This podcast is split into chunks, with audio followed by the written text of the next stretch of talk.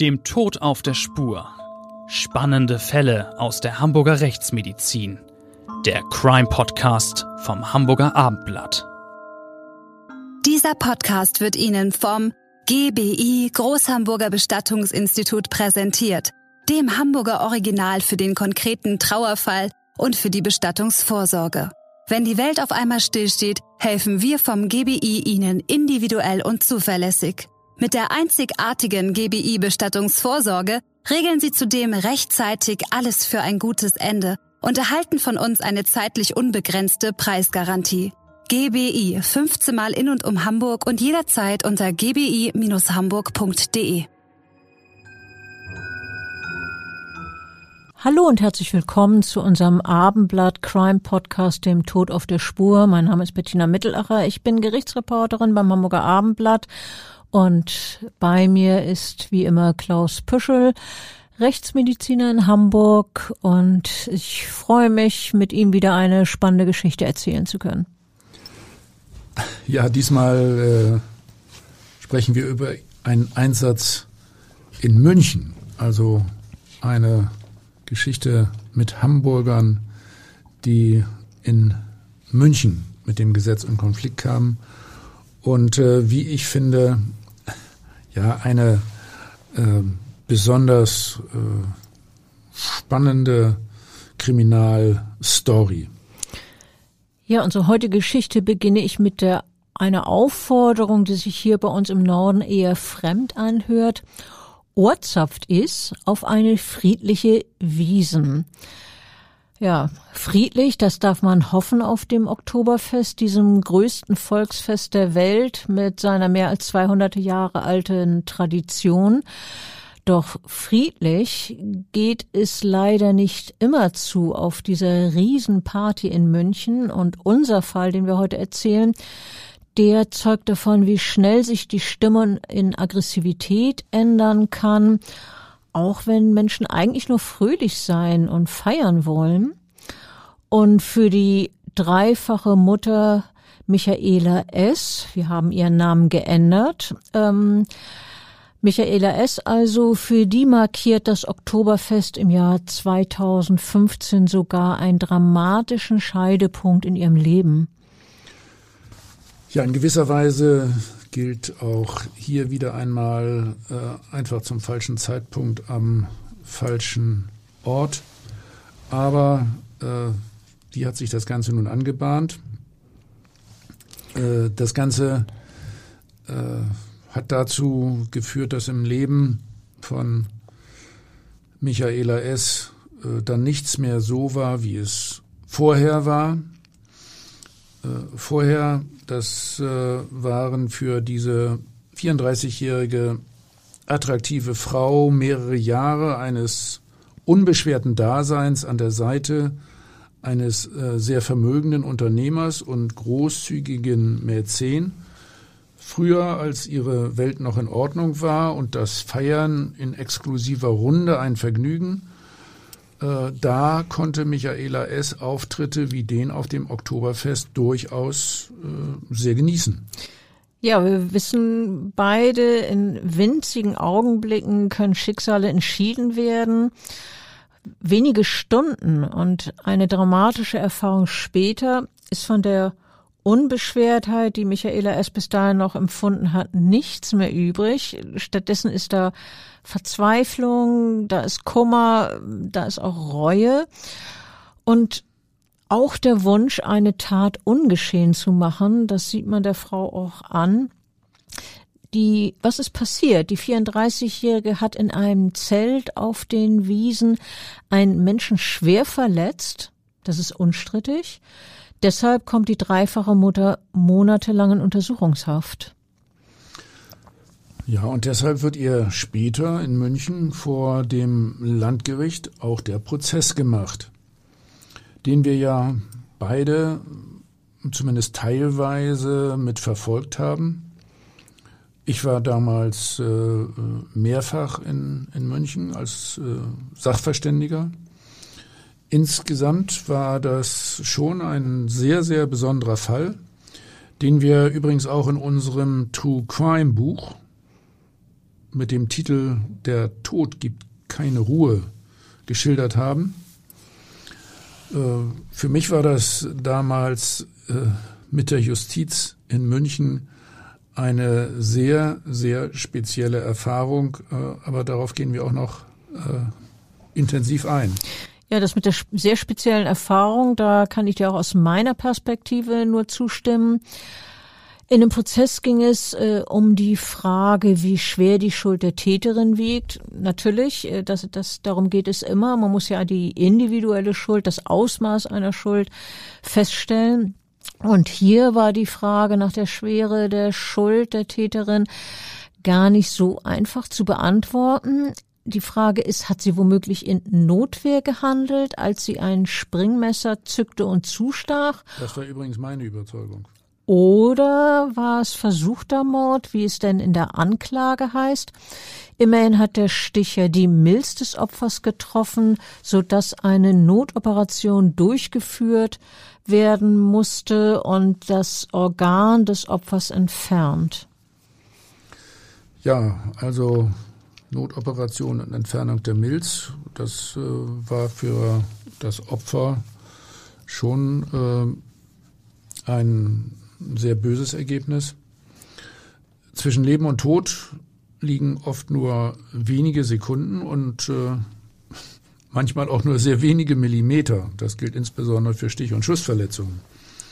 Manchmal reicht sogar ein Bruchteil eines Millimeters aus, eine, eine Winzigkeit sozusagen, die ein Schuss oder ein Stich haarscharf an einem lebenswichtigen Organ oder einer Schlagader vorbeigeführt haben oder mit der sie auch äh, getroffen werden. Diese winzige Distanz, ein Millimeter oder weniger, entscheidet manchmal dann darüber, ob ein Menschenleben gerettet werden kann.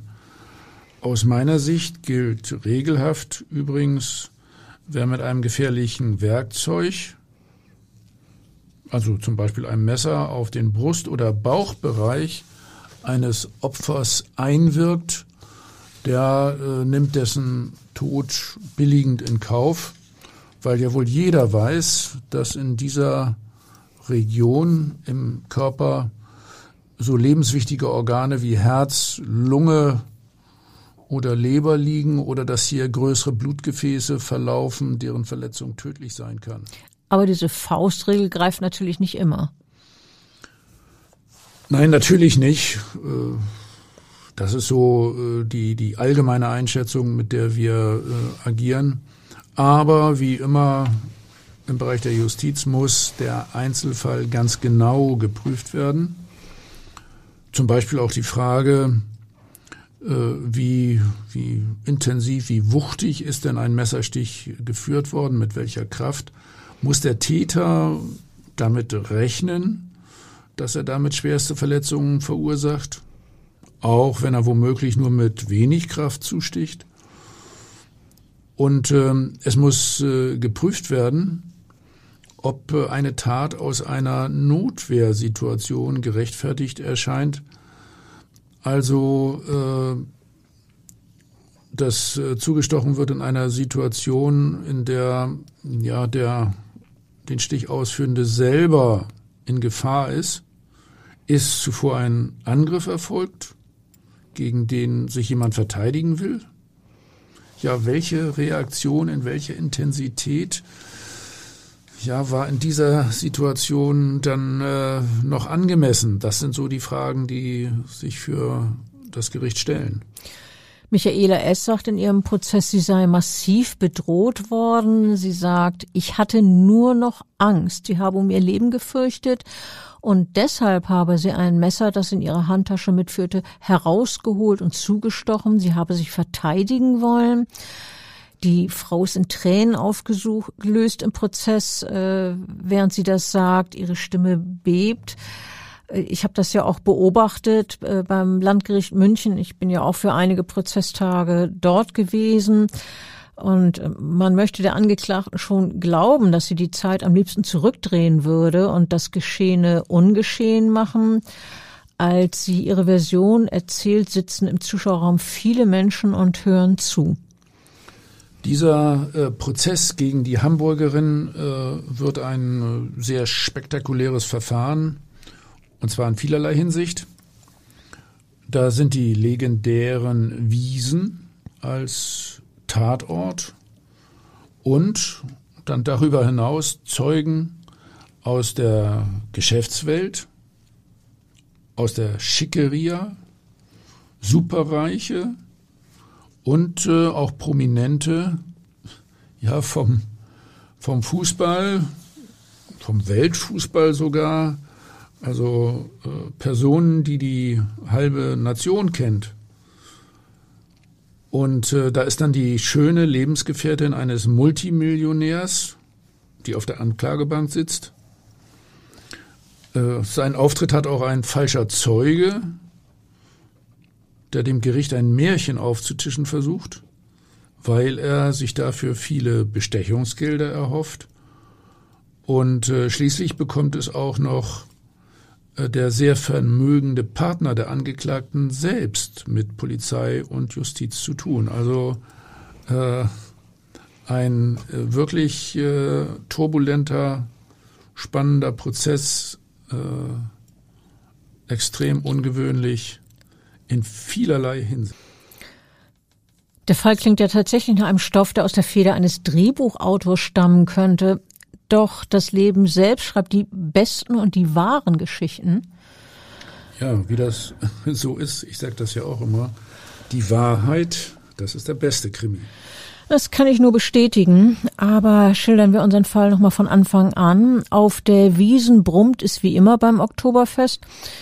Es ist der erste Festtag, nämlich der 19. September im Jahr 2015. Mit auf dem gigantischen Volksfest dabei ist eine erlauchte Runde im legendären Käferzelt.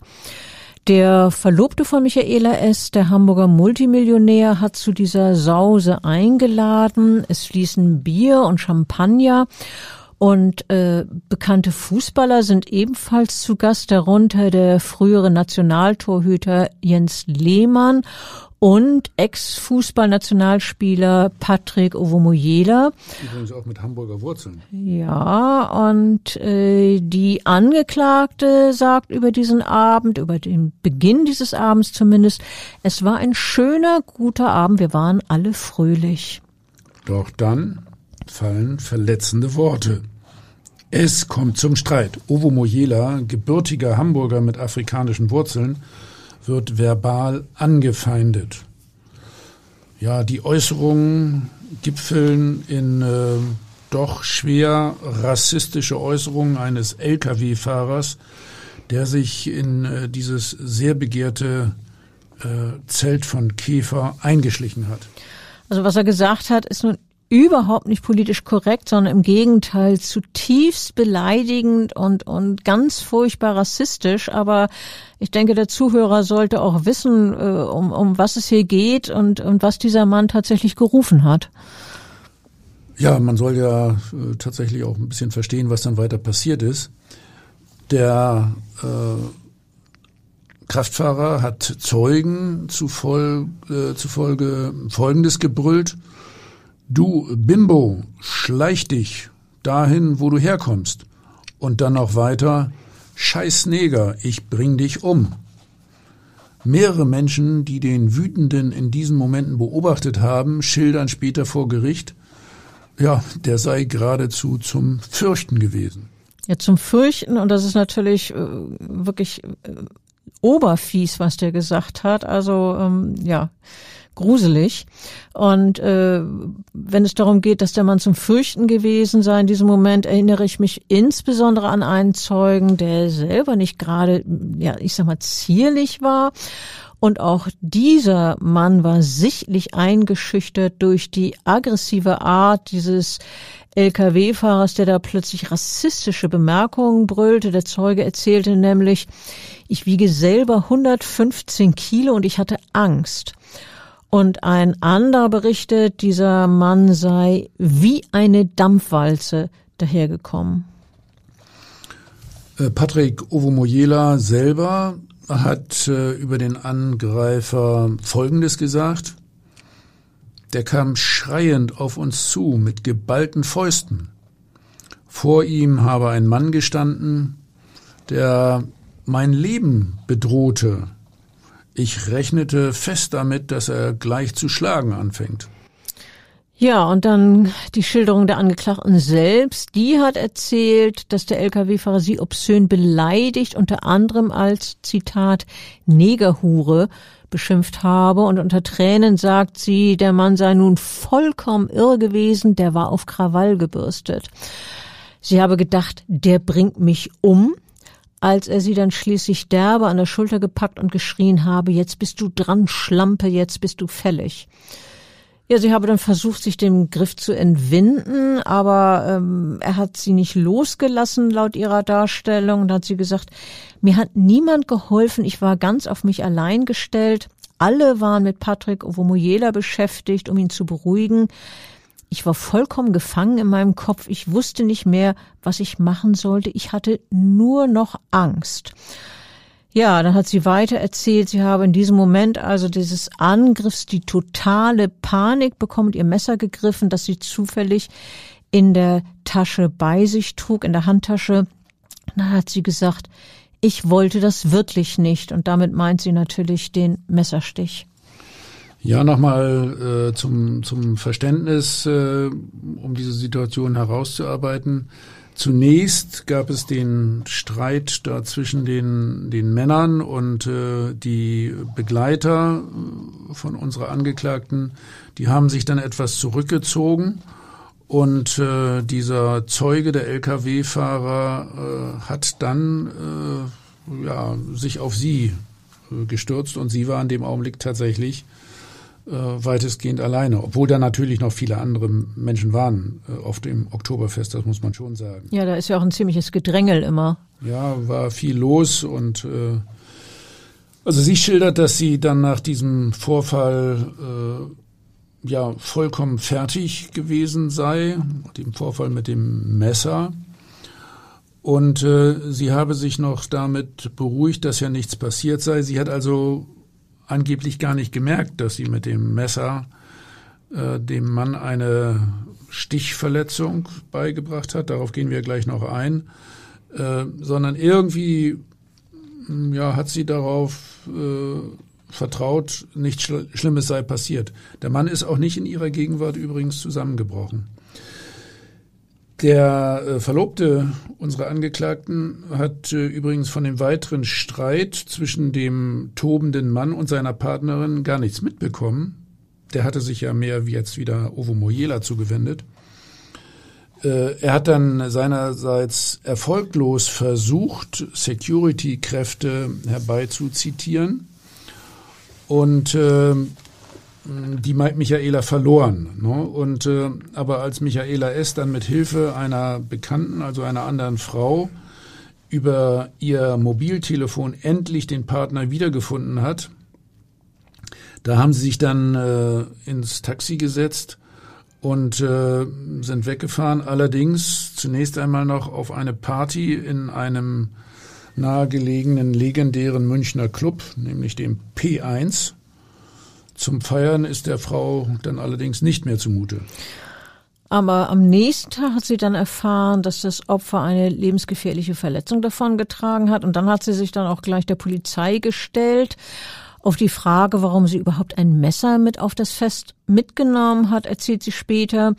Sie sei einige Jahre zuvor mal in London körperlich sehr bedroht worden und dann habe eine Freundin ihr geraten, sie solle doch ein Messer zur Verteidigung äh, kaufen und dann auch bei sich tragen. Ja, und später habe sie dann das Messer mit einer Klingenlänge von sieben bis acht Zentimetern übrigens, das habe sie dann in ihrer Tasche vergessen bis zu dem Moment, als sie dann massiv bedroht worden sei und sich daran erinnerte, dass sie es bei sich hatte. Und in dieser Notsituation habe sie dann das Messer gezogen. Ähm, erklärst du mal, Klaus, woraus sich der Vorwurf eines versuchten Tötungsdelikts ergab? Na, ich will erst noch mal kurz eingehen auf diese Umstände. Das klingt natürlich merkwürdig äh, und äh, das höre ich äh, ehrlich gesagt auch immer mal wieder äh, vor Gericht, dass jemand rein zufällig ein Messer bei sich trägt und dann auch äh, nur zur Selbstverteidigung. Und das gehört schon zu den Sachen, die ich meinen Kindern und Enkelkindern immer versuche beizubringen. Ähm, also daraus ergeben sich nur Probleme, wenn man mit einem Messer herumfuchtelt. Also ich würde auf so eine Feier, also ich bin sowieso nicht jemand, der zum Oktoberfest geht, aber äh, wo viele Menschen dicht gedrängt sind, da würde ich bestimmt kein Messer mitnehmen. Ja, man fragt sich überhaupt, wie sie das da äh, mit ins Käferzelt hineingebracht hat, denn eigentlich werden da ja auch Kontrollen gemacht. Naja, also äh, es geht ja um die Frage des äh, versuchten Tötungsdelikts und äh, das lag äh, daran, dass diese Stichverletzung, die äh, der Zeuge davongetragen hat, äh, linksseits am Rumpf, äh, dass diese in der Tiefe die Milz verletzt hat. Die Milz, das ist ein Organ, über das der medizinische Laie wahrscheinlich nicht so viel weiß. Erzähl mal bitte, welche Funktion die Milz hat. Naja, erstmal muss man sagen, die Milz liegt in der Bauchhöhle und äh, wenn man mit einem spitzenscharfen Werkzeug eine Körperhöhle eröffnet, dann wird das in der Regel als versuchtes Tötungsdelikt äh, eingeordnet, äh, egal welches äh, Organ nun in der Körperhöhle verletzt wird. Aber zur Milz die Milz ist ein nicht unbedingt lebenswichtiges Organ. Allerdings ist sie bedeutsam für das äh, Immunsystem des Menschen und für die Infektabwehr. Personen, denen man die Milz chirurgisch äh, entfernen musste, die merken äh, so alltäglich äh, in der Regel keinen Unterschied in der Lebensqualität. Es gibt aber immerhin Fälle, bei denen Menschen ohne Milz dann bei äh, bakteriellen Infekten mit potenten Krankheitserregern akut verstorben sind. Der medizinische Fachausdruck dafür lautet OPSI-Syndrom. Das ist also eine Abkürzung äh, im Prinzip für diese Situation, ohne Milz leben zu müssen. Und äh, die Milz äh, operativ entfernt bekommen zu haben. Und äh, man muss dann darüber hinaus sagen, dass die Milz ein sehr gut durchblutetes Organ ist. Äh, Verletzungen der Milz führen zu einem schnellen, massiven äh, Blutverlust in die Bauchhöhle. Und nochmal zur Lokalisation. Bisschen Anatomie nebenher. Rechts im Oberbauch unter dem Zwerchfell liegt die Leber und links im Oberbauch unter dem Zwerchfell da liegt die Milz. Ja, du hast ja eben gesagt, äh, sehr gut durchblutetes Organ, massiver Blutverlust in die Bauchhöhle. Und äh, wegen dieser Gefährdung konnte in diesem Fall vom Oktoberfest, äh, bei dem ja das Opfer einen Stich eben in die Milz bekommen hat, dem Verletzten auch nur durch eine Operation das Leben gerettet werden. In einem Krankenhaus wurde schnellstmöglich ein bauchchirurgischer Eingriff vorgenommen bei dem man ihm also die, die Milz auch herausoperiert hat. Und äh, des Weiteren bestand bei dem Lkw-Fahrer eine oberflächliche Ritzverletzung vorne am Hals. Ähm, Klaus, du warst später Sachverständiger im Fall. Wie kam es dazu, dass du nach München gebeten wurdest? Ja, da gab's äh, verschiedene Aspekte, auch verschiedene Aufgaben. Und äh, ich will an dieser Stelle auch nochmal hervorheben, dass äh, der Mann tatsächlich in akuter Lebensgefahr war. Wenn man äh, von chirurgischer Seite nicht so schnell reagiert hätte, dann hätte durchaus die Gefahr bestanden, dass der verblutet. Das muss man schon sagen. Ne?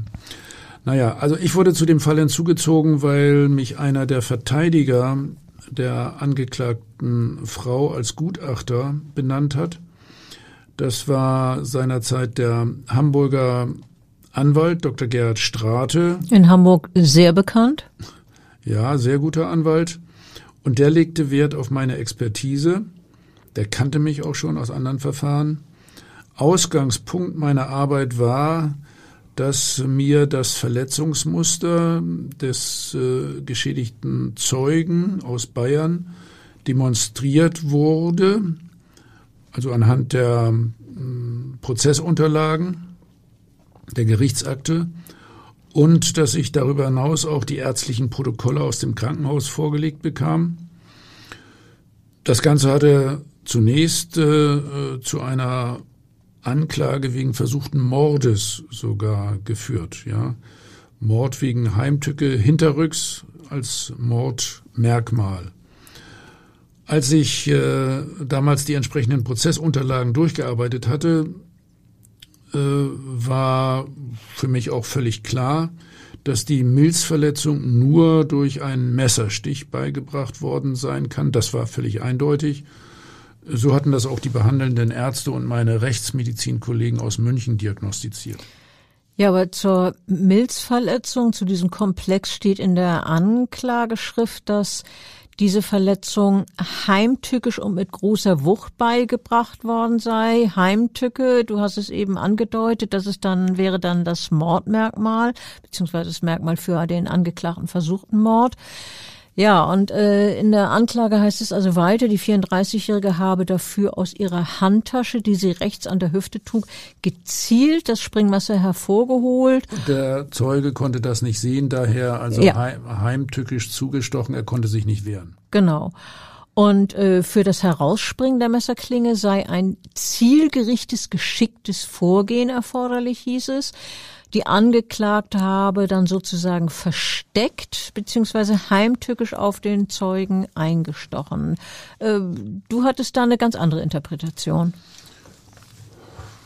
Ja, in der Tat. Ähm, meine Interpretation war folgende. Äh, wenn man den Ausklappmechanismus des Messers mittels Knopfdruck betätigt, springt die Klinge sofort heraus. Ich habe mir äh, damals ein baugleiches Messer äh, beschafft und ähm, konnte damit experimentieren. Es ist dann in dieser Situation auch keinerlei Ausholbewegung erforderlich, um die beim Zeugen festgestellte Stichverletzung im linken unteren Brustkorbbereich, also da, wo die Milz liegt, hervorzurufen. Nochmal, die Milz liegt in der Bauchhöhle, aber der Stich wurde am unteren Brustkorb geführt und ging dann bis in die Bauchhöhle hinein. Aus den ärztlichen Untersuchungsbefunden äh, ergab sich äh, äh, dann im Detail, dass der Stichkanal durch einen Zwischenrippenraum verlief. Und wieso ist das Detail bedeutsam? Ist der Zwischenrippenraum empfindlicher als andere Körperregionen? Naja, erstmal muss man sagen, äh, es wurde nicht die knöcherne Rippe durchstoßen, sondern der Raum zwischen den Rippen. Und die Haut ist in diesem Bereich relativ straff aufgespannt zwischen der Rippe darunter und der Rippe darüber. Und bei einem spitzen und scharfen Springmesser wie in diesem Fall genügt dann eine sehr kurze Stichbewegung ohne großes Ausholen sozusagen aus dem Handgelenk um die Haut zu perforieren mitsamt der darüber liegenden Kleidung. Der Mann war auch wirklich nur leicht bekleidet, ähm, also mit einem Hemd, und wenn Hemd und Haut durchdrungen sind, gleitet das Messer in den Weichteilen wie durch Butter. Ja, fast widerstandslos geht es weiter bis hinein in die Milz. Du hast noch Experimente gemacht, um diesen Stich und seine Auswirkungen wissenschaftlich nachzustellen. Ja, allerdings, das äh, ist so meine spezielle Herangehensweise. Ich will durch Experimente persönliche Erfahrungen sammeln mit derartigen Tatwerkzeugen und äh, mit Gewalteinwirkungen, weil es im Prozess um den Aspekt der Kraftausübung beim Einstechen äh, gutachterliche Auseinandersetzungen gab, schon im Vorfeld in den schriftlichen Gutachten Darum haben wir das auch nochmal experimentell nachgestellt.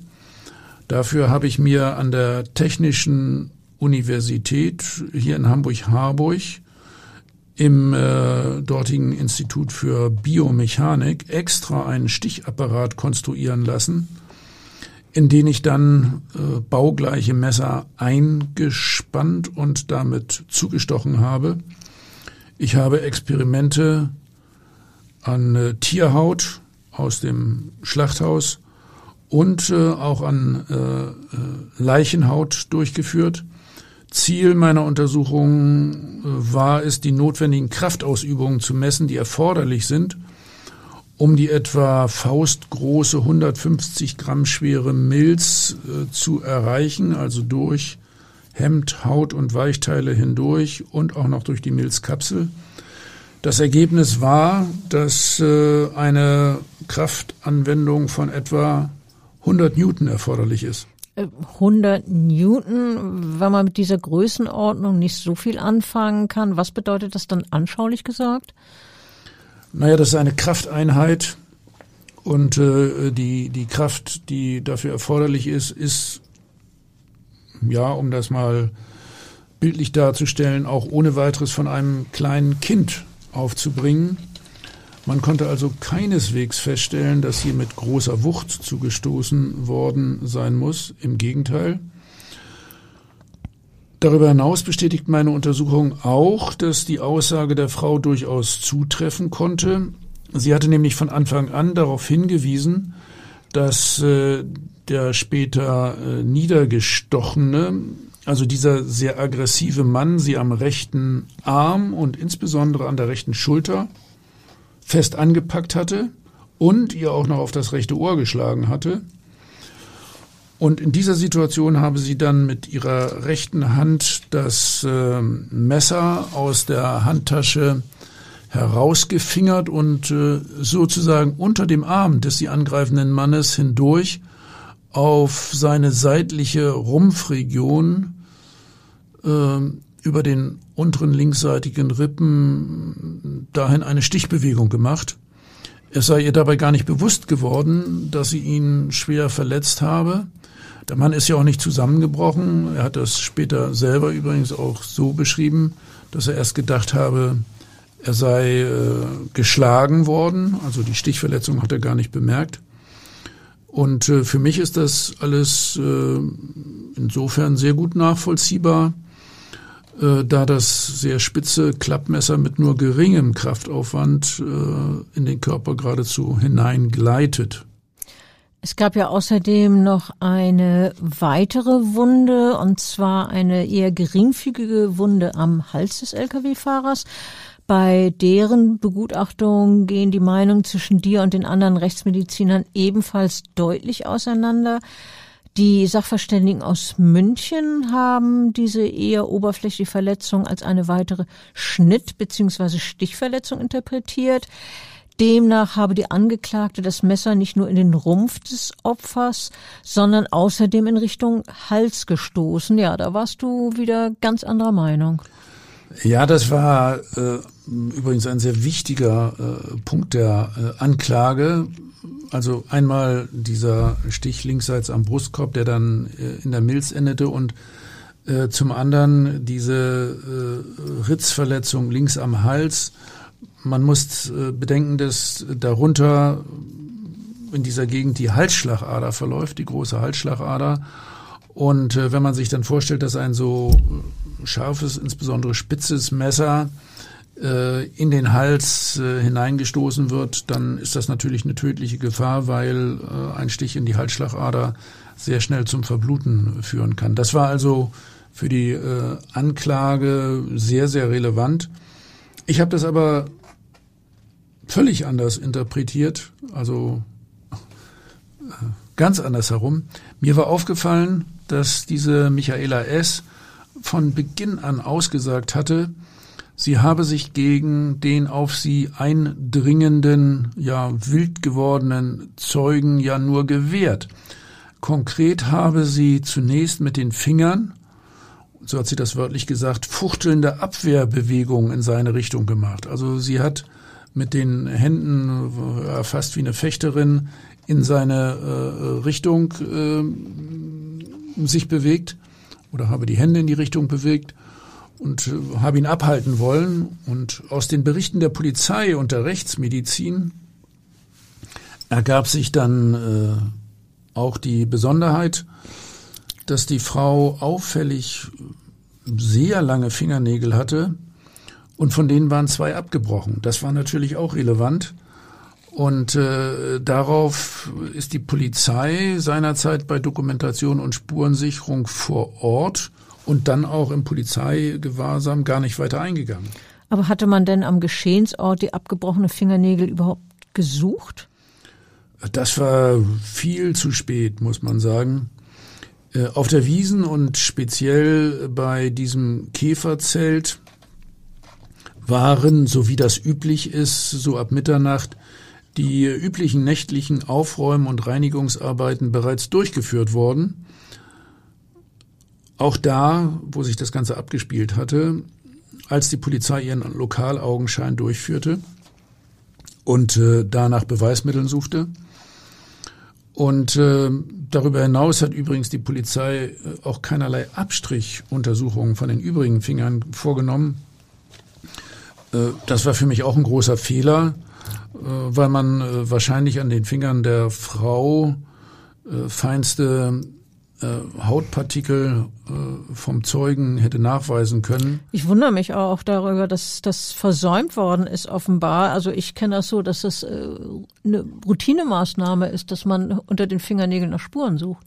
Ja klar, also äh, das ist bei jedem Körperverletzungsdelikt Routine, äh, dass man äh, übrigens von Täter und vor allen Dingen aber auch von Opfer die Fingernagelränder asserviert und äh, danach DNA äh, sucht. Äh, um das Ganze in, in dieser Richtung nochmal ein bisschen weiter äh, tatsächlich auch, auch äh, bildlich äh, zu erläutern, äh, mit den Fingernägeln der Frau, die Bediensteten im Untersuchungsgefängnis, in das die Angeklagte äh, später gebracht wurde, die, die haben tatsächlich die äh, Fingernägel als hochgradig gefährlich eingestuft, also fast wie Waffen. Michaela S., äh, die wurde veranlasst, sich äh, ihre langen spitzen Fingernägel selber gewaltsam und schmerzlichst abzubrechen, bevor man sie in die Zelle schickte. Die wollten damit verhindern, dass sie sich mit ihren langen Fingernägeln selbst verletzt. Also da war man dann aufmerksam genug und ja, hat gesehen, wie hat ja. gesehen, dass die gefährlich sein könnten. Äh, wegen dieser Fingernägel hast du ja noch weitere experimentelle Untersuchungen durchgeführt. Ja, auch das war wieder ein spezielles Püschelprojekt. Ähm, ich äh, hielt also die Besonderheit dieser sehr langen, spitzen Fingernägel für sehr bedeutsam für diesen Fall. Diese Fingernägel, äh, die tragen übrigens den bezeichnenden Namen Stiletto. Das wirst du als Frau äh, deutlich besser wissen, als ich das bisher wusste, aber jetzt kenne ich das, äh, kenne ich diesen Ausdruck auch. Also ich bin für künstliche Fingernägel nun alles andere als äh, Fachmann und auch nicht Fachfrau. Mhm. Aber natürlich kann man sich vorstellen, äh, sie sind besonders lang und sie sind besonders spitz. Ja, wie ein äh, spezielles Messer, wie ein Stilett. Deswegen heißen die so Stiletto. Ja, genauso lange und äh, extra spitz zugefeilte Kunstfingernägel, wie sie Michaela S. an jenem Abend auf dem Oktoberfest getragen hat, haben eine äh, Doktorandin und ich uns dann äh, anfertigen lassen. Wir haben dazu dieselbe Maniküre ins Institut für Rechtsmedizin eingeladen, äh, die ähm, normalerweise die Angeklagte bedient hat. Und diese Maniküre hat uns dann im Institut für Rechtsmedizin fachmännisch Stiletto Fingernägel auf unsere eigenen Fingernägel aufgeklebt. Ja, es muss bei dir wirklich super ausgesehen haben. Du mit langen, spitzen Fingernägeln. naja, ähm, also das wird sicherlich nicht mein neuer Style. Stell dir das mal vor, wenn ich solche Fingernägel äh, bei der Obduktion im Handschuh tragen muss. Das geht also gar nicht. Äh, extrem gesagt, damit kann ich dann auch gleich die Sektion anfangen. ja. Aber im Dienste der Wissenschaft habe ich das Ganze natürlich äh, ja mit großem Interesse gemacht. Mit diesen Fingernägeln haben wir äh, also Stich- und Ritzverletzungen durchgeführt ausgeführt, und zwar an unserer eigenen Haut. Mit der einen Hand am Unterarm und auch am Hals Ritzen durchgeführt. Und außerdem haben wir das auch bei Leichenhaut, Halshaut durchgemacht, äh, auch mit ähnlicher Hautstruktur, wie wir sie bei dem äh, Zeugen äh, erwarten konnten. Ja, und das Ergebnis eurer Untersuchung, ja, eurer Experimente? Zeig, es zeigte sich völlig, völlig eindeutig, dass man mit solchen Stiletto-Fingernägeln durchaus Schnittverletzungen beziehungsweise Ritzverletzungen hervorrufen kann. Und zwar genau so, wie die am Hals des Opfers festgestellt wurden, also dieses Zeugen. Aus meiner Sicht äh, war dies dann allerdings so zu beurteilen, dass es sich am Hals des Zeugen keineswegs um Angriffsverletzungen handelte, ganz im Gegenteil, sondern dass die 34-Jährige, so wie sie es auch geschildert hat, äh, mit ihren Händen herumgefuchtelt hat, um sich äh, diesen Mann vom Leibe zu halten. Es spielt ja in dem Prozess auch noch ein weiterer Aspekt eine wichtige Rolle, nämlich die Frage, ob das Opfer berauscht war. Es geht dabei nicht nur um Alkohol, davon hatte er wohl reichlich Intus, so viel war klar.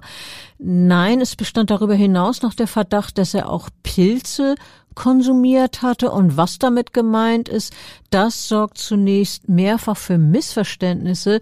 Äh, sogar die Polizei ist äh, bei dem Wort Pilze erstmal von einer normalen Pilzmahlzeit ausgegangen.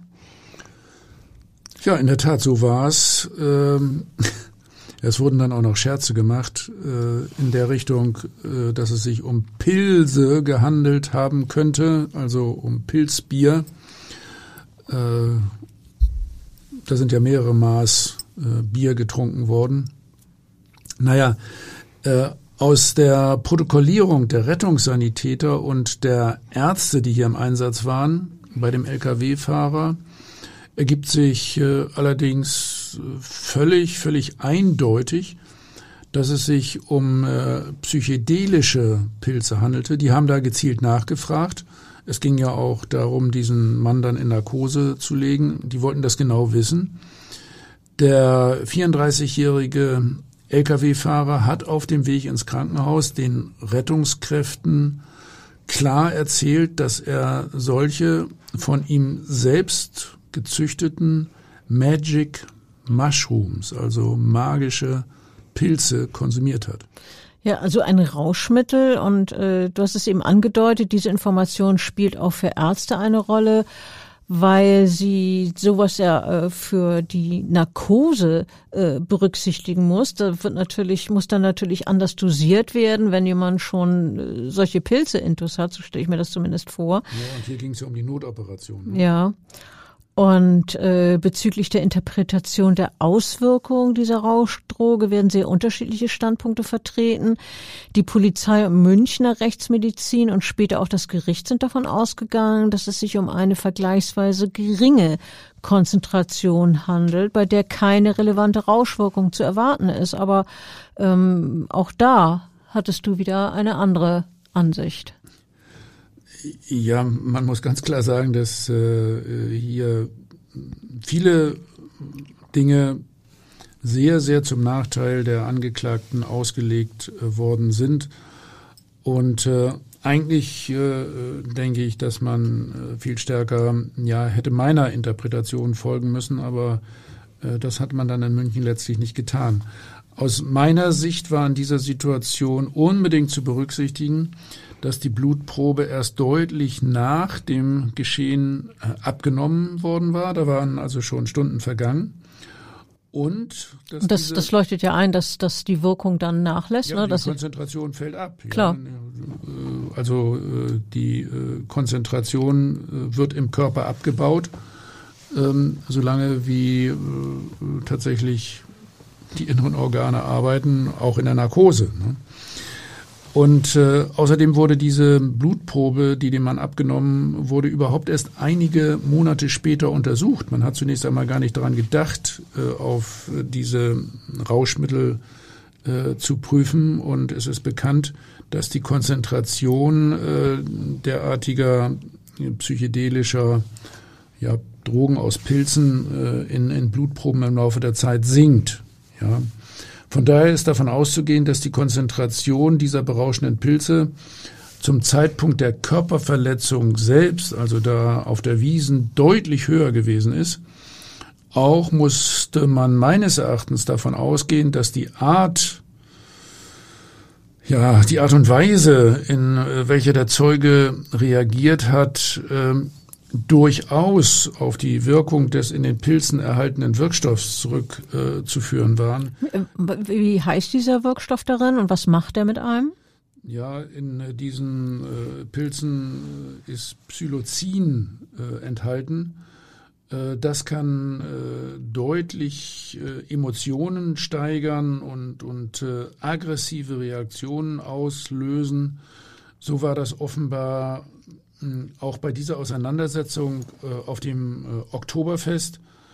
Und ähm, hm, es war ja so, dass der Streit zumindest mit den Männern schon praktisch beendet war.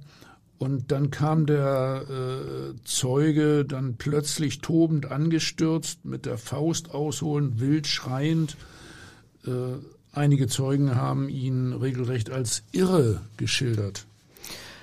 Ja, äh, diese Wirkung dieser Pilze, die ist also, macht offenbar aggressiv, aggressiv, äh, so verstehe ich dich. Äh, was, was machen die sonst noch? Also man nimmt die ja wohl kaum, um aggressiver zu werden. Da verspricht man sich doch sicher was anderes von. Naja, den äh, Menschen, die diese Drogen einnehmen, äh, geht es um die berauschende halluzinogene Wirkung die ist übrigens äh, gerade für diese Art von Pilzen schon seit Jahrtausenden äh, bekannt. Äh, man weiß das äh, vor allen Dingen schon äh, ja aus äh, Geschichten, die zu Zeiten der Inkas spielten, die ja solche Naturstoffe konsumiert haben, zum Beispiel auch im Zusammenhang mit religiösen Zeremonien. Und äh, Speziell von diesen Pilzen mit dem Psilocin gibt es außerdem etliche Geschichten über sogenannte ja, schlechte äh, Rauschzustände, Bad Trips. Das können regelrechte Horrorszenarien sein.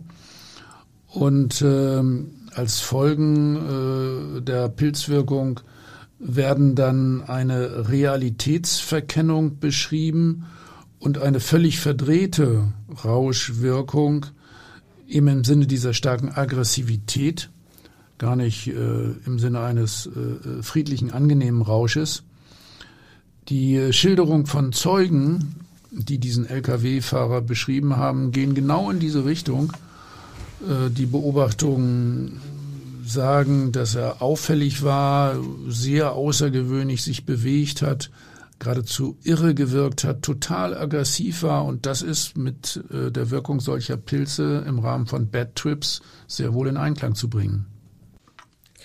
Außerdem hat ja auch die Angeklagte im Prozess immer wieder betont, wie kampfbereit und bedrohlich der Bayer ihr erschienen war.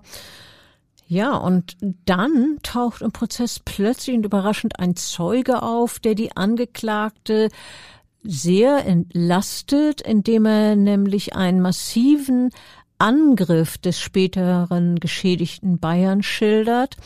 Dieser Zeuge, das war ein 31-Jähriger aus der Schweiz, der hat erzählt, er sei erstmals auf dem Oktoberfest gewesen und ähm, in dem Gedränge, als alle anderen das Käferzelt verlassen wollten, habe er dann eine hektische Szenerie beobachtet.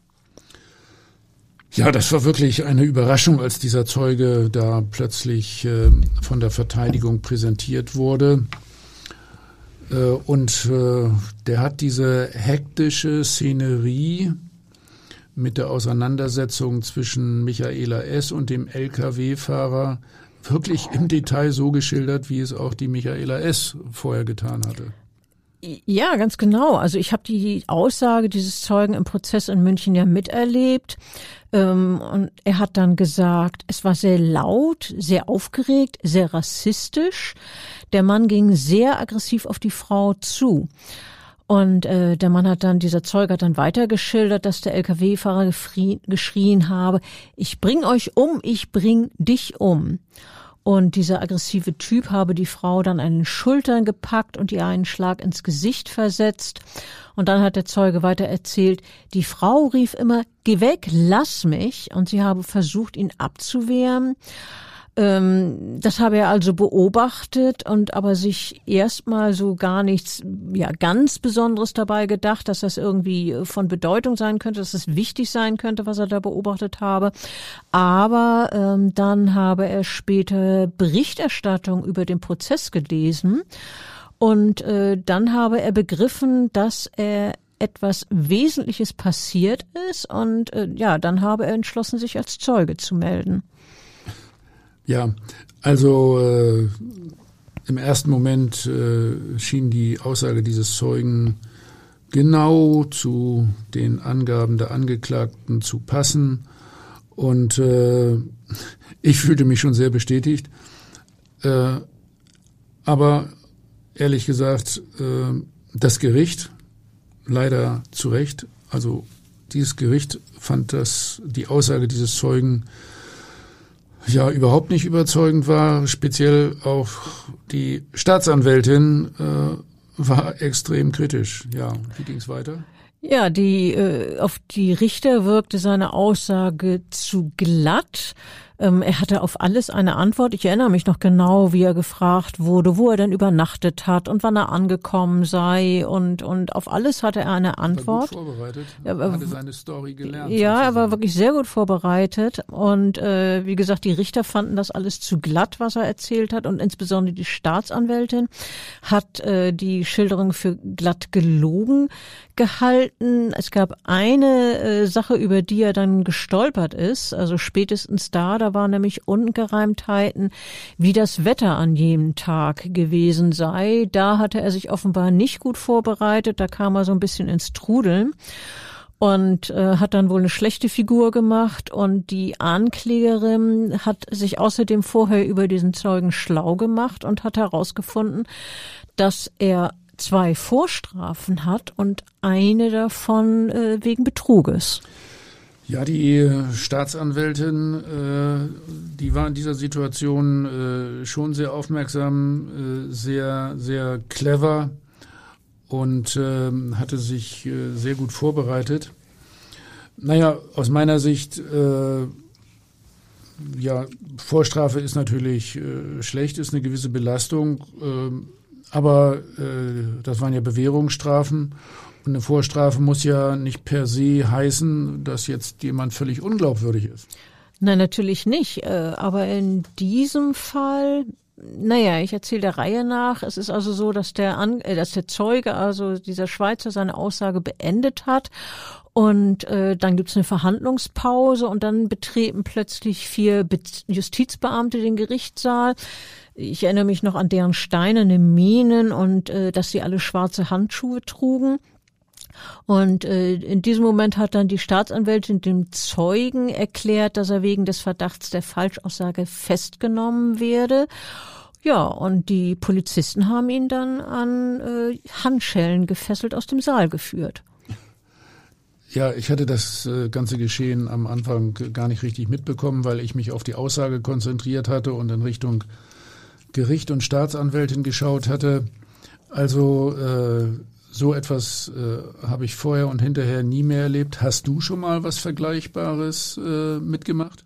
Nein, noch nie. Also in, in mehr als 30 Jahren als Gerichtsreporterin nicht. Es gab da schon mal einige sogenannte Saalverhaftung von Angeklagten, die ich miterlebt habe. Also ein, ein Angeklagter, der auf freiem Fuß war und dann also im Saal verhaftet wird aus bestimmten Gründen. Aber dass ein Zeuge an Handschellen aus dem Saal gebracht wird, nein. Also das, das war für mich wirklich eine Premiere da in München. Ja, dann hatten wir gemeinsam unsere Premiere. Ja, auf jeden Fall. Und äh, mit dieser Besonderheit ist der Prozess äh, noch lange nicht zu Ende. Es gibt dann noch weitere spektakuläre Ereignisse. Denn tatsächlich stellt sich also wenige Tage später heraus, dass der Schweizer vor Gericht nicht nur gelogen hat, sondern dass er vor für Geld gelogen hat und dass letztlich der Lebensgefährte von Michaela S. für die Aussage hatte bezahlen sollen. Äh, der falsche Zeuge hat offenbar mitgekriegt oder es ist ihm gesagt worden, dass der Lebensgefährte der Angeklagten ja ein sehr wohlhabender Mann ist Ja, und dann hat er auf eine hohe Summe von 100.000 bis 200.000 Euro spekuliert. Ähm, dieser Zeuge dachte, da fließt ordentlich Geld, wenn er äh, im Sinne der Angeklagten lügt und ähm, ja, hat sich da also eine Menge Geld erhofft. Nachweisbar ist Geld allerdings nie geflossen. Äh, naja, und die äh, weitergehenden genauen Untersuchungen und Befragungen äh, haben dann ja auch noch ergeben, dass dieser angebliche Zeuge, der ja dann als falscher Zeuge entlarvt wurde, dass der überhaupt nie auf dem Oktoberfest war. Ja, er war äh, nicht auf diesem Oktoberfest und er war überhaupt noch nie auf dem Oktoberfest. Und äh, er hat dann äh, später einräumen müssen, dass er sich äh, auf die Aussage wirklich anhand des Internets vorbereitet hat. Unter anderem hat er Google zur Rate gezogen und äh, sich vieles angelesen und auswendig gelernt, um Deswegen. dann Ja, deswegen konnte er auch die Szenerie da hinter dem Käferzelt so gut beschreiben, einschließlich Treppe sogar. Ja, genau. Also er hat da, ich sag mal, ziemlich solide, in Anführungsstrichen, Arbeit geleistet. Also natürlich nicht solide im Sinne von gesetzestreu, sondern äh, also er war gut auf diese Falschaussage vorbereitet, aber eben nicht gut genug. Ja, ähm, und äh, wir haben ja eben erwähnt, dass der Lebensgefährte der Angeklagten bei diesem Betrug mit dem falschen Zeugen eine Rolle gespielt haben soll.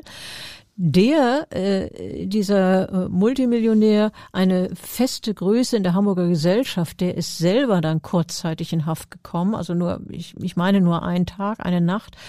Ähm, und später wird gegen ihn im sogenannten Strafbefehlsverfahren, also ohne einen Prozess durchzuführen, eine hohe Geldstrafe verhängt. Ähm, der Vorwurf war dann Anstiftung zur uneidlichen Falschaussage.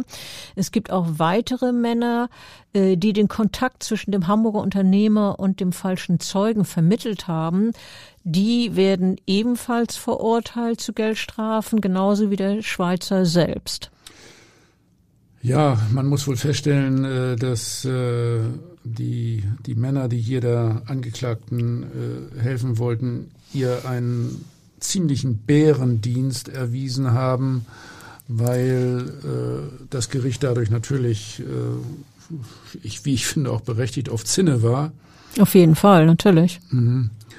Die Angeklagte selbst hatte offenbar mit diesem Kom Plot und äh, der falschen Aussage äh, des Schweizer Zeugen gar nichts zu tun, oder? Ja, das hat sie äh, beteuert und wie ich finde, hat sie das auch glaub, glaubhaft beteuert, dass sie damit nichts zu tun hat. Sie hat gesagt, es tut mir furchtbar leid, was mein Mann gemacht hatte. Ich wusste nichts davon. Und was ihrem Verlobten vorgeworfen werde, also dass er mit diesem falschen Zeugen gemeinsame Sache gemacht habe, das sei nur dadurch zu erklären, sagte die 34-Jährige zu den Richtern, dass er so verzweifelt gewesen sei. Ja, äh, ich verstehe das so als äh, Wunsch, den der Mann gehabt habe, dass er seine große Liebe vor einer Verurteilung bewahren wollte. Ja, das äh, hat nicht geklappt, überhaupt nicht. Naja, also äh, prinzipiell verstehen. Also menschlich ist es? Ja, nee, ja, gut, der Weg ist natürlich unakzeptabel, aber äh, ich bin ja persönlich auch davon überzeugt, äh, dass hier kein, kein äh, geplantes äh, Tötungsdelikt vorgelegen mhm. hat, äh, sondern dass das eine, eine Notwehrsituation war. Auf das Urteil kommen wir gleich noch. Äh, ich äh, vertrete folgende Person bis zum, nicht Person, sondern Position. Äh, ich bin in der Regel bis zum Prozessende immer nur professionell ähm, beteiligt. Also ich beschränke Kontakte mit den beteiligten Personen auf die rein sachliche Ebene und lehne persönliche Kontakte ab. Äh, das muss so meine Position sein als äh, Sachverständiger, damit ich eben auch äh, unparteiisch bleibe. Im Nachhinein ähm, habe ich allerdings mit dem Lebensgefährten der Angeklagten, der ja schließlich auch der Auftraggeber für meine Sachverständigentätigkeit war, ja, ich habe mich mit ihm unterhalten über die Ereignisse, auch äh, über die mit dem gekauften Zeugen. Ja, und er hat gesagt, dass dieses Manöver jedenfalls nicht von ihm ausging. Äh, genau, der Mann hat sich dahingehend geäußert, dass er diese Falschaussage überhaupt nicht von sich aus manipuliert habe, sondern dass er eindeutig auf kriminelle Machenschaften hereingefallen sei, in der Hoffnung, seiner Frau helfen zu können. Er habe auch versucht, die Glaubwürdigkeit des Zeugen überprüfen zu lassen durch seine Anwälte. Und äh, er habe darauf vertraut, dass dieser Mann wahrheitsgemäß aussagt, weil das ja nun auch den Angaben seiner Frau entsprach. Ich habe mich äh, auch noch dafür interessiert, wie es dann der Angeklagten im Gefängnis fernab der Familie weiter ergangen ist. Und äh, ja, für mich ist nachvollziehbar, dass diese Zeit dann doch eine sehr, sehr große Belastung für sie war. Ja, für sie und ihre Familie. Sie, ne, sie hat den Mann, sie hat drei Kinder, sie ist lange in Untersuchungshaft. Ja, und äh, dann kam das Urteil, das die Angeklagte wirklich schockiert hat. Äh, sie bricht in dem Moment in Tränen aus, als das Urteil verkündet äh, wird. Es ist nämlich so, dass sie zu viereinhalb Jahren Freiheitsstrafe verurteilt wird. Äh, das Schwurgericht am Landgericht München ist überzeugt, dass sich die 34-jährige Versuch, wegen versuchten Totschlags ähm, in einem minderschweren Fall äh, schuldig gemacht hat, sowie gefährlicher Körperverletzung. Äh, die Staatsanwaltschaft hatte sogar fünf Jahre Freiheitsstrafe gefordert. Die Verteidigung hatte dagegen auf Freispruch plädiert. Ja, aber eben ganz anders als die Anwälte von Michaela S., die hatte übrigens mehrere, äh, ja, sieht die Kammer eine Notwehrsituation hier nicht als gegeben an. Und Nein, das Gericht hat der Aussage des Opfers geglaubt, also des niedergestochenen Mannes. Äh, der Mann sei nach dem Wiesenbesuch zwar sehr aggressiv und rassistisch beleidigend gewesen, äh, sagt das Gericht, habe aber, davon ist das Gericht nun überzeugt, die Angeklagte nicht attackiert. Nach meinen, wirklich nach meinen Recherchen und nach meiner Rekonstruktion äh, trifft das aber nicht zu. Äh, die äh, Frau hatte eindeutig Verletzungen, die äh, auf Gewalteinwirkung ja von fremder Hand, also zum Beispiel durch diesen Zeugen zurückzuführen sind. Ja, das Gericht hat sich ja leider von deinen Sachverständigengutachten nicht überzeugen lassen, sondern hat lieber auf die Münchner gehört. Ähm, ich fand deine Aussagen natürlich, äh, was heißt natürlich, ich fand die durchaus überzeugend und, und nachvollziehbar und konnte auch nicht ganz verstehen, wieso die Münchner zu einem völlig anderen Ergebnis gekommen sind. Aber ja, das Gericht hat sein Urteil verkündet und, und war davon überzeugt. Die Richter haben dann auch gesagt, es habe ja keine Zeugen gegeben, die den Angriff gesehen oder irgendwelche Hilfeschreie von Michaela S. gehört hätten. Und dann sagte der Vorsitzende Richter noch in der Urteilsbegründung, die Angeklagte handelte mit Tötungsvorsatz. Sie bringt das Messer raus, sie macht es auf, sie sticht zu. Und in diesem Verhalten, sagt der Richter, könne er keine Hinweise auf Panik erkennen.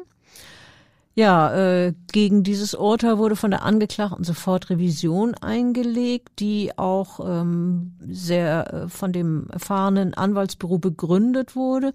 Aber äh, der Bundesgerichtshof hat die Revision dann verworfen und die Entscheidung ist damit rechtskräftig geworden.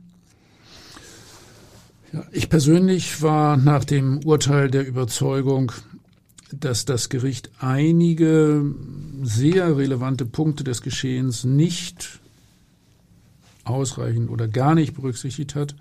Insbesondere die Bedrohung der äh, Frau die eigenen erlittenen Verletzungen der Angeklagten waren eindeutig belegt, die waren dokumentiert, da war eine medizinische Untersuchung durchgeführt worden, also die äh, Angeklagte hatte selber Verletzungen davongetragen und zwar so, wie sie es geschildert hatte.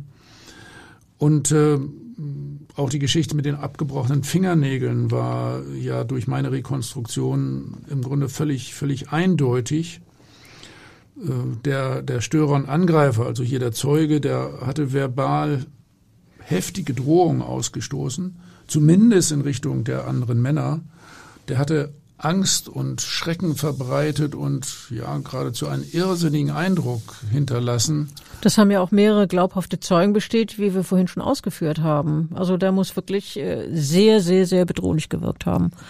Ja, die diversen beteiligten Männer waren ebenfalls so schockiert, dass sie sich vom eigentlichen Ort des Geschehens zurückzogen, die Frau damit auch allein gelassen haben. Dadurch geriet die 34-Jährige, die selbst auch stärkergradig alkoholisiert war, in eine regelrechte Falle und in eine Bedrohungssituation, aus der sie sich nur durch den Einsatz ihres Messers zu lösen wusste. Natürlich. Nochmal der Hinweis, entschuldige, dass ich das nochmal sage. Ja, immer wieder, warum hat sie das Messer überhaupt dabei? Ne? Ja, ja, das war natürlich von Anfang an ein Fehler. Ähm, man fragt sich auch, ob sie nicht einfach nur laut um Hilfe hätte schreien müssen. Schließlich waren ja noch viele weitere Personen vor Ort, aber das wäre auch nicht so einfach gewesen, oder? Nein, dem entgegenstand, äh, dass eine Kapelle hier äh, am Käferzelt ganz besonders laut spielte, um die Besucher sozusagen aus dem Zelt herauszugeleiten. Die wollten da Schluss machen. Man fragt sich auch, äh, nochmal wieder, äh, warum hat die Frau auf dieser Festveranstaltung überhaupt ein Messer in der Handtasche dabei und dann auch noch dieses gefährliche Springmesser? Also das fragt man sich immer wieder. Entschuldigung, dass ich das so sage. Und äh, dieses Tatwerkzeug wurde übrigens äh, nie gefunden. Ist ja auch merkwürdig, oder? Naja, das hängt damit zusammen, dass äh, die da eben sauber gemacht haben, denke ich schon. Äh, ich denke nicht, dass die äh, Frau das beiseite geschafft hat, sondern sie hat ja angegeben, sie hat es fallen lassen und äh, dann ist das von den Fahrzeugen, die da sauber fegen, tatsächlich äh, mit in den Abfall gefegt worden. Frau hat äh, für mich glaubhaft gesagt, sie hat das einfach fallen lassen. Naja, und eine Kehrmaschine hat's geschluckt, so sehe ich das. Äh, ja, insgesamt war dies ein äh, an widerstrebenden Eindrücken reicher Prozess, in vielerlei Hinsicht ungewöhnlich, einmalig geradezu. Und ich selbst musste an verschiedenen Stellen wirklich schwer schlucken und habe das Ganze bis heute noch nicht so richtig verdaut. Man sagt ja, äh, in, in Bayern ticken die Uhren anders. Ja, also dieses war ein äh, äh, Prozess mit vielen Facetten und äh, dann äh, auch noch mit diesem ja falschen Zeugen. Ich äh, denke, äh, das Gericht war da auch äh, sehr widerstrebenden oder widersprüchlichen Eindrücken unterworfen und ähm, die haben dann in ein, ein, ein Urteil äh, ja, gemacht, wie, wie es in München äh, vielleicht eher äh, gefällt wird als äh, in anderen Teilen der Republik.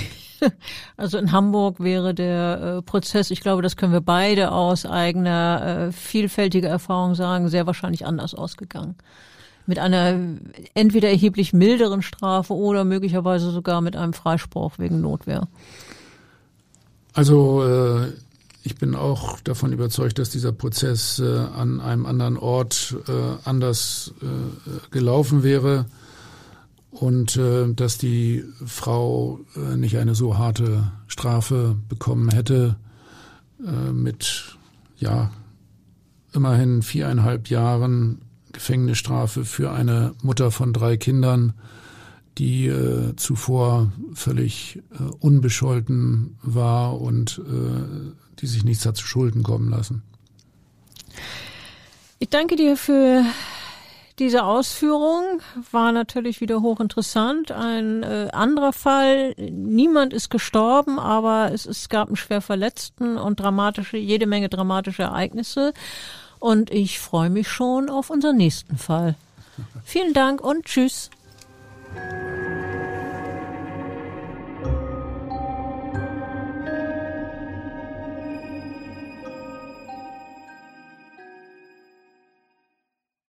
Weitere Podcasts vom Hamburger Abendblatt finden Sie auf abendblatt.de slash podcast.